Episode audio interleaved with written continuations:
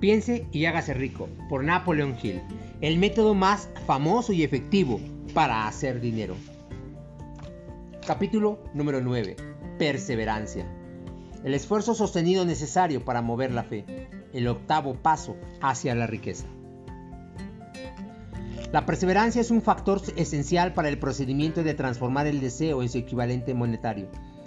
El fundamento de la perseverancia es la fuerza de voluntad. Cuando la fuerza de voluntad y el deseo se combinan adecuadamente, forman una asociación irresistible. En general, los hombres que acumulan grandes fortunas son conocidos como fríos, a veces como despiadados incluso. A menudo son mal interpretados. Lo que tienen es fuerza de voluntad, que aquellos combinan con la perseverancia, utilizando ambas cosas para apoyar sus deseos y asegurarse así el logro de sus objetivos. La gran mayoría de la gente está preparada para echar por la borda sus objetivos y propósitos, abandonándolos a la primera señal de oposición o desventura. Unos pocos continúan a pesar de todas las oposiciones hasta que los alcanzan. Es posible que no exista ninguna connotación heroica en el concepto de perseverancia, pero esa cualidad es para el carácter de un hombre lo que el carbón para el acero. En general, la formación de una gran fortuna implica la puesta en práctica de los 13 factores de esta filosofía. Todos aquellos que acumulan dinero tienen que comprender estos principios, han de aplicarlos con perseverancia. Su test de perseverancia. Si usted está siguiendo lo que se dice en este libro, con la intención de aplicar los conocimientos que comunica su primera prueba, en cuanto a su nivel de perseverancia, se la encontrará cuando empiece a seguir los seis pasos descritos en el segundo capítulo. A menos que usted sea una de las dos personas de cada 100 que, que ya poseen tan objetivo marcado que se encuentra por alcanzar, así como un plan definido para conseguirlo, puede leer las instrucciones y continuar después con su rutina diaria, sin llegar a cumplir nunca esas instrucciones.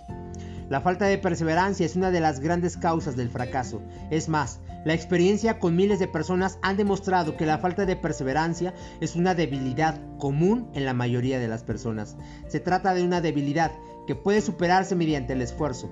La facilidad con la que se con la que se venza la falta de perseverancia dependerá por completo de la intensidad del deseo de cada cual.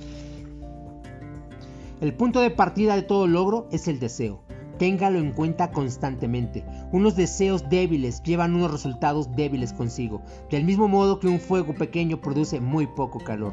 Si le parece que la falta de perseverancia, remédielo construyendo en su interior un fuego mucho más fuerte por debajo de sus deseos. Continúe leyendo hasta el final y luego vuelva al capítulo 2 y empiece de inmediato a llevar a cabo las instrucciones que allí se dan en relación con los seis pasos. La avidez con la que siga esas instrucciones indicarán con claridad lo mucho o lo poco que desea acumular dinero. Si descubre que se siente indiferente, le aseguro que no ha adquirido todavía la conciencia del dinero que debe poseer antes de poder estar seguro de acumular una fortuna. Las fortunas gravitan hacia los hombres cuyas mentes han sido preparadas para atraerlas con la misma seguridad con que el agua gravita hacia el océano. Si llega a la conclusión de que su perseverancia es débil, centre su atención en las instrucciones contenidas en el capítulo sobre el poder. Rodéese de un equipo de trabajo y podrá desarrollar la perseverancia a través de los esfuerzos cooperativos de los miembros de este grupo de personas. Encontrará más instrucciones para el aumento de la perseverancia en los capítulos sobre la autosugestión y la mente subconsciente. Siga las instrucciones perfiladas en estos capítulos hasta que la naturaleza del hábito transmita a su mente subconsciente una imagen clara del objeto de su deseo. A partir de ese punto ya no se verá obstaculizado por la falta de perseverancia. Su mente subconsciente actúa continuamente tanto si usted está despierto como si duerme. ¿Tiene usted, ¿Tiende usted a la conciencia del dinero o a la conciencia de la pobreza? No le serán de ningún valor los esfuerzos espasmódicos u ocasionales para aplicar las reglas. Si desea obtener resultados, tiene que aplicar todas las reglas hasta que esa aplicación se haya convertido en un hábito fijo. De ninguna otra forma podrá desarrollar la necesaria conciencia del dinero. La pobreza es atraída hacia la persona cuya mente es favorable a ella, mientras que el dinero es atraído hacia la que se ha preparado deliberadamente para atraerlo y según las mismas leyes. La conciencia de la pobreza se apoderará de la mente que no se ocupe de la conciencia del dinero. Una conciencia de la pobreza se desarrolla sin aplicación consciente de hábitos favorables a la misma. La conciencia del dinero, en cambio, se ha de crear a menos que uno haya nacido con ella comprenda el completo significado de las afirmaciones que se hacen en el párrafo anterior y habrá entendido la importancia de la perseverancia en la acumulación de una fortuna. Si no existe perseverancia, se verá derrotado, incluso antes de que haya empezado. Con la perseverancia, seguro que ganará. Si alguna vez ha experimentado una pesadilla, se dará cuenta del valor de la perseverancia. Se encuentra usted en la cama, medio despierto, con la sensación de estar a punto de ahogarse. No se siente capaz de volverse de lado ni de mover un solo músculo. Se da cuenta de que tiene que recuperar el control de su cuerpo. A través de un esfuerzo perseverante de fuerza de voluntad, se las arregla al fin para mover los dedos de una mano. Mientras continúa con el movimiento de los dedos, extiende su control a los músculos de un brazo, hasta que puede levantarlo. Luego de la misma manera consigue el control del otro brazo. A continuación, logra controlar los músculos de una pierna y luego de la otra. Por último, y con un supremo esfuerzo de voluntad, recupera el control completo de su sistema muscular y entonces logra escapar de su pesadilla. El truco se ha efectuado paso a paso. ¿Cómo librarse de la inercia mental? Es posible que le sea necesario librarse de su inercia mental. Debe hacerlo mediante un procedimiento similar, con movimientos lentos al principio, pero luego aumentar poco a poco su velocidad hasta recuperar un control completo sobre, su voluntad. Sea perseverante, sin que importe la, la lentitud con que se mueva al principio. Con la perseverancia llegará al éxito. Si selecciona con cuidado a su equipo de trabajo, encontrará en él una persona, por lo menos, que le ayudará en el desarrollo de la perseverancia. Algunos hombres que han acumulado grandes fortunas lo hicieron impulsados por la necesidad. Desarrollaron el hábito de la perseverancia porque fueron impulsados por las circunstancias y tuvieron que llegar a ser perseverantes. Quienes han cultivado el hábito de la perseverancia parecen disfrutar de una especie de seguro contra el fracaso. No importan las veces que se vean derrotados, siempre terminarán por subir el último peldaño de la escalera. A veces parece como si existiera un guía oculto cuya tarea consistiera en poner a prueba a los hombres por medio de toda clase de experiencias y descorazonadoras. Aquellos que, después de la derrota, se levantan y siguen intentando llegar, terminan por lograrlo. Entonces, el mundo entero grita, ¡Bravo! Sabía que lo conseguirías. El guía oculto no permite que nadie disfrute de grandes logros sin pasar por la prueba de la perseverancia. Quienes no la superan tampoco llegan a donde quieren llegar. Aquellos que la superan se ven recompensados por su perseverancia. Como compensación a ella reciben la consecución del objetivo que hubieran establecido persiguiendo. Por eso, pero eso no es todo. También reciben algo mucho más importante que la compensación material, el conocimiento de que cada fracaso lleva consigo la semilla de una ventaja equivalente. Elévese por encima de sus fracasos. Hay excepciones a esta regla. Unas pocas personas conocen por experiencia lo sana que es la perseverancia. Son las personas que se han aceptado la derrota solo como algo temporal. Son las personas cuyos deseos se aplican de un modo tan perseverante que la derrota acaba por transformarse en victoria. Los que estamos observando lo que ocurre en la vida, vamos, vemos a un número abrumador, grande, de personas desmoronadas por la derrota que ya no vuelven a levantarse nunca. Vemos a los pocos que aceptan el castigo de la derrota como una urgencia de hacer un esfuerzo aún mayor. Estos últimos, por fortuna, nunca aprenden a aceptar los reveses de la vida, pero lo que no vemos, lo que la mayoría de nosotros ni siquiera sospecha que exista, es el poder silencioso, pero irresistible, que acude al rescate de aquellos que siguen luchando frente al desánimo. Si hablamos de ese poder, lo denominamos perseverancia y lo dejamos tal cual. Pero hay algo que todos debemos saber. Si no se posee perseverancia, no se alcanza éxito notable alguno en ningún campo de actividad. En el momento de escribir estas líneas, levanto la cabeza de mi trabajo y veo ante mí, a menos de una manzana de distancia, el grande y misterioso Broadway, el cementerio de las esperanzas muertas y la puerta delantera de la oportunidad. A Broadway han acudido personas procedentes de todo el mundo en busca de fama, fortuna, poder, amor o todo aquello que los seres humanos consideran éxito. De vez en cuando, mientras alguien abandona la larga procesión de buscadores, el mundo recibe la noticia de que otra persona ha logrado triunfar en Broadway. Pero Broadway no se conquista ni con facilidad ni con rapidez. Reconoce el talento, sabe distinguir el gen y recompensa en dinero después de que uno se haya negado a abandonar. Solo entonces sabemos que esa persona ha descubierto el secreto de cómo conquistar Broadway y ese secreto estará siempre indisolublemente unido a una palabra, perseverancia. El secreto se narra en la lucha de, Fanny Horst, cuya perseverancia le permitió conquistar el Gran Camino Blanco. Ella, ella llegó a Nueva York en 1915 para transformar sus escritos en riqueza, aunque esa transformación no se produjo de inmediato. Llegó durante cuatro años, Llegó. Durante cuatro años, la señorita Hurst conoció las aceras de Nueva York a través de una experiencia de primera mano. De día trabajaba y de noche confiaba. Cuando el futuro parecía negro, a ella, ella no se decía muy bien, Broadway, tú ganas. Antes, al contrario, pensaba, muy bien, Broadway, es posible que derrotes a algunos, pero no a mí. Yo te obligaré a que te entregues. Un editor del Saturday Evening Post le envió su trigésima nota de rechazo antes de que ella lograra romper el hielo y consiguiera que le publicaran una historia. El escritor mediocre, al cual que todas las personas mediocres hubiese abandonado la tarea en cuanto hubiera recibido el primer rechazo. Ella recorrió las calles durante cuatro años porque estaba decidida a ganar. Luego llegó la recompensa. El hechizo se había roto. El guía invisible había puesto a prueba a Fanny Horse y ella la había superado. A partir, de ese momento los editores recorrieron el camino hasta su puerta. El, el dinero llegó con tanta rapidez que ella apenas tenía tiempo para contarlo. Más tarde, la industria cinematográfica la descubrió y el dinero no llegó en un goteo, sino en oleadas. Brevemente, acaba de leer una descripción de lo que la perseverancia es capaz de conseguir. Fanny Horst no es ninguna excepción. Allí donde los hombres y las mujeres acumulan grandes riquezas, puede estar seguro de que antes han adquirido perseverancia. Broadway es capaz de dar una taza de café y un bocadillo a cualquier mendigo, pero exige perseverancia de aquellos que apuestan por lo, alto. Kate Smith dirá, amén, cuando lea esto. Durante años ella cantó, sin dinero y sin recompensa, delante de todo micrófono que le ponían delante. Broadway le dijo, ven y consíguelo si puedes tomarlo. Ella lo tomó, hasta que un día feliz Broadway se cansó y dijo, ah, ¿de qué sirve? Nunca se sabe cuándo te vas a ir a otro lado, así que di tu precio y ponte a trabajar en serio. La señorita Smith indicó su precio y era muy alto. Usted puede entrenarse para ser perseverante.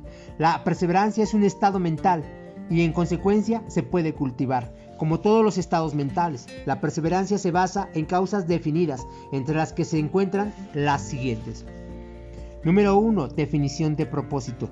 Saber lo que uno quiere es el primer paso y quizá el más importante hacia el desarrollo de la perseverancia. Una motivación lo bastante fuerte nos fuerza a superar muchas dificultades. Número 2. Deseo. Resulta comparativamente fácil adquirir y mantener la perseverancia en persecución del objeto de un deseo intenso. 3. Confianza en sí mismo.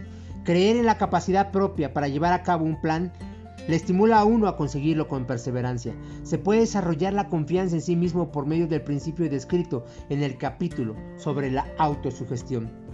4. Definición de planes. Los planes organizados aun cuando sean débiles y poco prácticos, estimulan la perseverancia. 5. Conocimiento exacto. La perseverancia se ve estimulada por el hecho de saber que los planes de uno son sanos y que están basados en la experiencia o en la observación. Suponer en lugar de conocer destruye la perseverancia. 6. Cooperación. La simpatía, la comprensión y la cooperación armoniosa con los demás tienden a desarrollar perseverancia. 7 fuerza de voluntad, el hábito de encontrar los pensamientos, de concentrar los pensamientos propios en la construcción de planes destinados al logro de un propósito definido, conduce a la perseverancia. Por último, hábito. La perseverancia es el resultado directo del hábito. La mente absorbe y se convierte en una parte de las experiencias diarias de, de las que se alimenta. El temor que es el peor de todos los enemigos, se puede curar con toda efectividad por la repetición forzada de actos de valor. Todo aquel que haya luchado en una guerra lo sabe muy bien. Haga su propio inventario de perseverancia. Antes de abandonar el tema de la perseverancia, haga un inventario de sí mismo y determine en qué aspecto particular, si es que hay alguno, le falta esta cualidad esencial. Mírase a sí mismo con valentía, punto por punto, y determine cuántos de los ocho factores de la perseverancia le faltan. El análisis puede conducirle a descubrimientos que le proporcionarán una nueva comprensión de sí mismo. Aquí encontrará a los verdaderos enemigos que se encuentran entre usted y un logro notable. No solo hallará los síntomas que indican una debilidad de la perseverancia, sino también las causas subconscientes profundamente arraigadas de esta debilidad. Estudie la lista con sumo cuidado y mírese a sí mismo con honestidad si desea realmente saber quién es usted y de qué se ve capaz de hacer. Estas son las debilidades que deben dominar todos aquellos que acumulan riquezas. 1. Fracaso a la hora de reconocer y determinar con claridad y exactitud qué es lo que se desea. 2. Dilación, con o sin causa. Por lo general, apoyada por toda una serie de justificaciones y excusas. 3. Falta de interés para adquirir conocimientos especializados. 4. Indecisión, el hábito de pasar la pelota en todas las ocasiones en lugar de abordar los temas de frente, apoyada también por numerosas justificaciones. 5. Hábito de apoyarse en justificaciones en vez de crear planes definidos para la solución de los problemas. 6. Autosatisfacción. Hay muy, pocos, hay muy poco remedio para esta aflicción y ninguna esperanza para aquellos que la sufren. 7. Indiferencia habitualmente reflejada en la predisposición, el compromiso de todas las ocasiones antes de afrontar la oposición y luchar contra ella. 8. Hábito de achacar a otros los errores propios y de aceptar las circunstancias desfavorables como algo inevitable. 9. Debilidad de deseo. A causa de la negligencia en la elección de los motivos que impelen a la acción. 10. Predisposición o incluso avidez. Avidez por abandonar la lucha la primera señal de derrota, basada en uno o en varios de los seis temores básicos. Falta de planes organizados, expuestos por escrito, de forma que puedan ser analizados. 12. Hábito de descuidar el moverse por ideas o de aprovechar la oportunidad cuando se presenta. 13. Desear en lugar de querer. 14. Hábito de alcanzar un compromiso con la pobreza en lugar de aspirar a la riqueza ausencia general de ambición, ambición de ser, de hacer y de poseer. 15. Buscar todos los atajos hacia la riqueza, tratando de conseguir sin estar dispuesto a dar un equivalente justo, lo que suele verse reflejado en el hábito del juego y la tendencia a buscar buenas gangas. 16. Temor a la crítica. Y fracaso a la hora de crear planes y ponerlos en práctica a consecuencia de lo que otros piensen, hagan o digan. Este enemigo debería estar al principio de la lista porque, por lo general, existe en la mente subconsciente, donde su presencia no suele ser reconocida. Véase los seis temores básicos en un capítulo posterior. Si teme las críticas, examinemos algunos de los síntomas del temor. El temor a la crítica.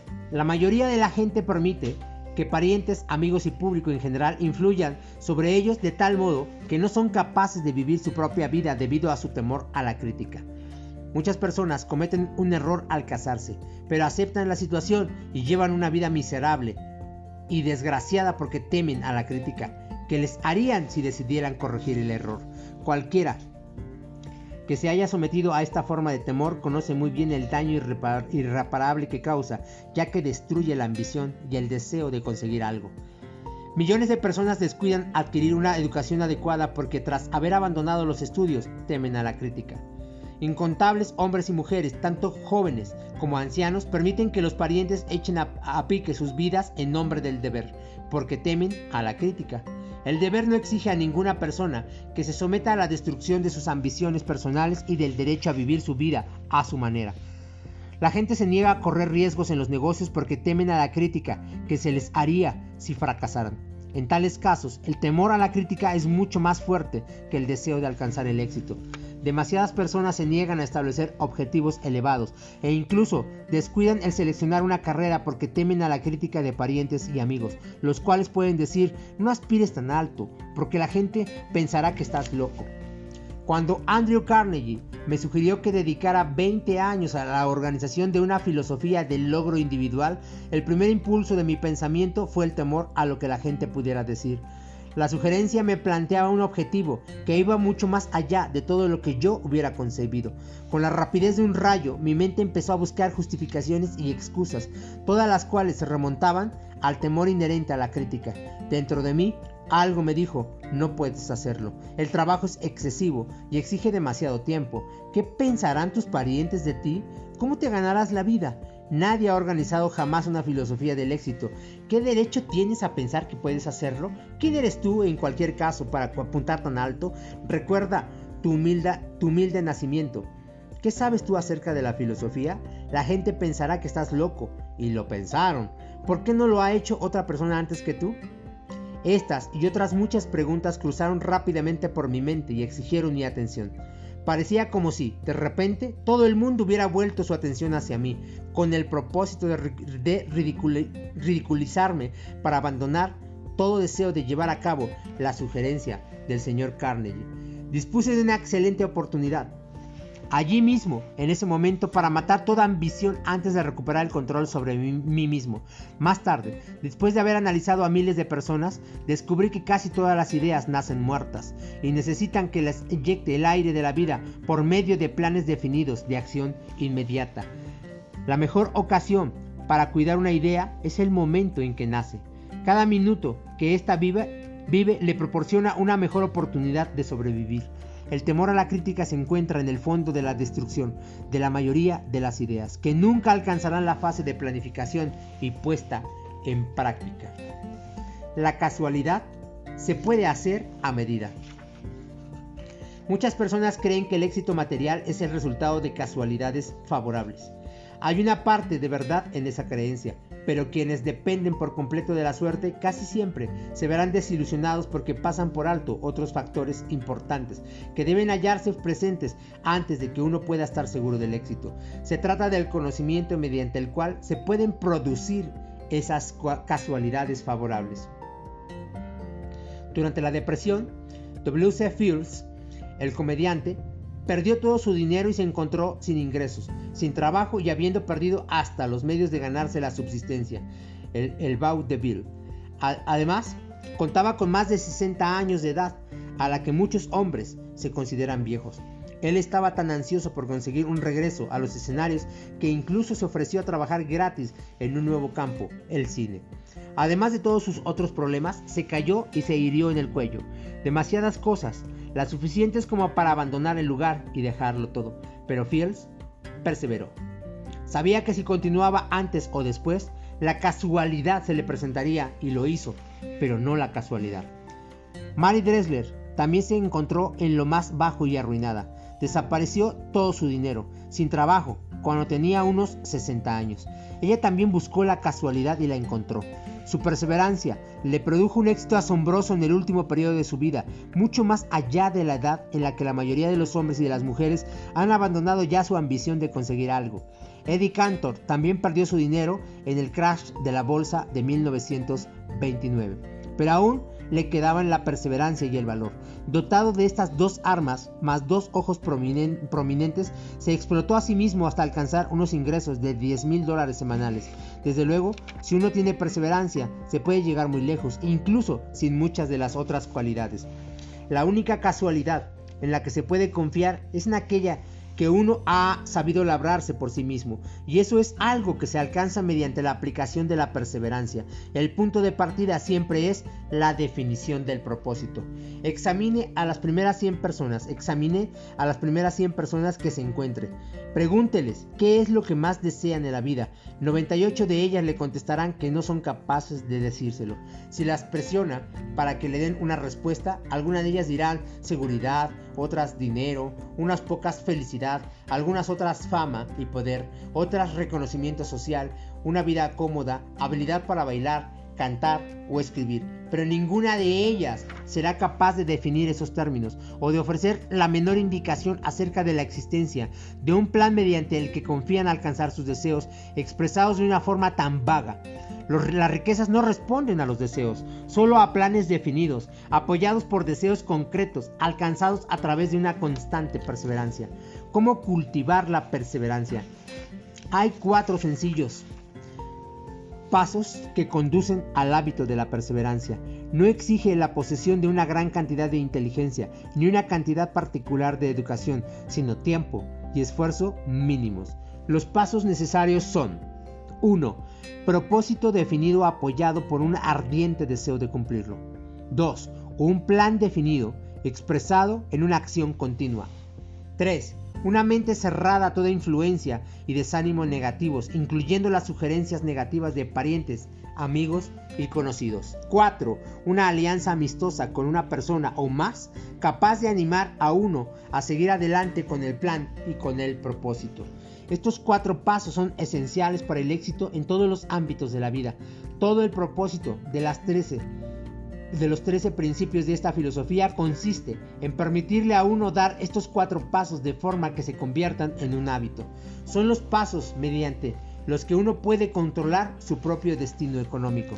Son los pasos que conducen a la libertad y a la independencia de pensamiento. Son los pasos que conducen a las riquezas en pequeñas cantidades o en grandes. Son los pasos que conducen al poder, la fama y el reconocimiento mundial. Son los cuatro pasos que garantizan casualidades favorables. Son los cuatro pasos que convierten los sueños en realidades físicas. Son los cuatro pasos que conducen al dominio del temor, el desánimo y la indiferencia. Hay una magnífica recompensa para todos aquellos que aprenden a dar estos cuatro pasos. Es el privilegio de escribir lo que ha de ser la propia vida y de conseguir que ésta proporcione lo que se le pide.